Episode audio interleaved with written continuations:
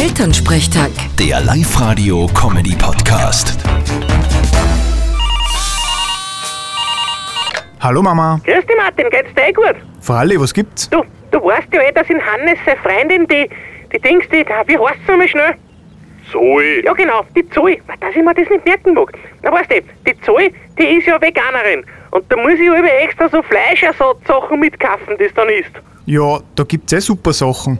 Die sind voll der Renner in die Geschäfte. Ja, das schon, aber die sind gar nicht so billig. Und ehrlich gesagt, auf Dauer kostet mir das dann zu viel. Und was sagst du das mir? Soll ich mitzahlen oder was? Na, du Hirsch, ich starte da jetzt ein neues Projekt. Ich werde im Gartel Kräuterseitlinge ansetzen. Das sind so Schwammerl und mit denen wird dann auch so ein Fleischersatz hergestellt. ja genau. Und als nächstes kaufst du dann nur alkoholfreies Bier und zum Jagen nehme ich Platzpatronen mit, oder was? Ja, warum nicht? War das sicherer für alle?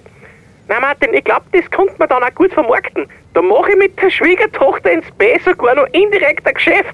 Wir's meinst. Ich wünsch dir viel Erfolg dabei. Vierte Mama. Bitte Martin. Elternsprechtag. Der Live-Radio-Comedy-Podcast.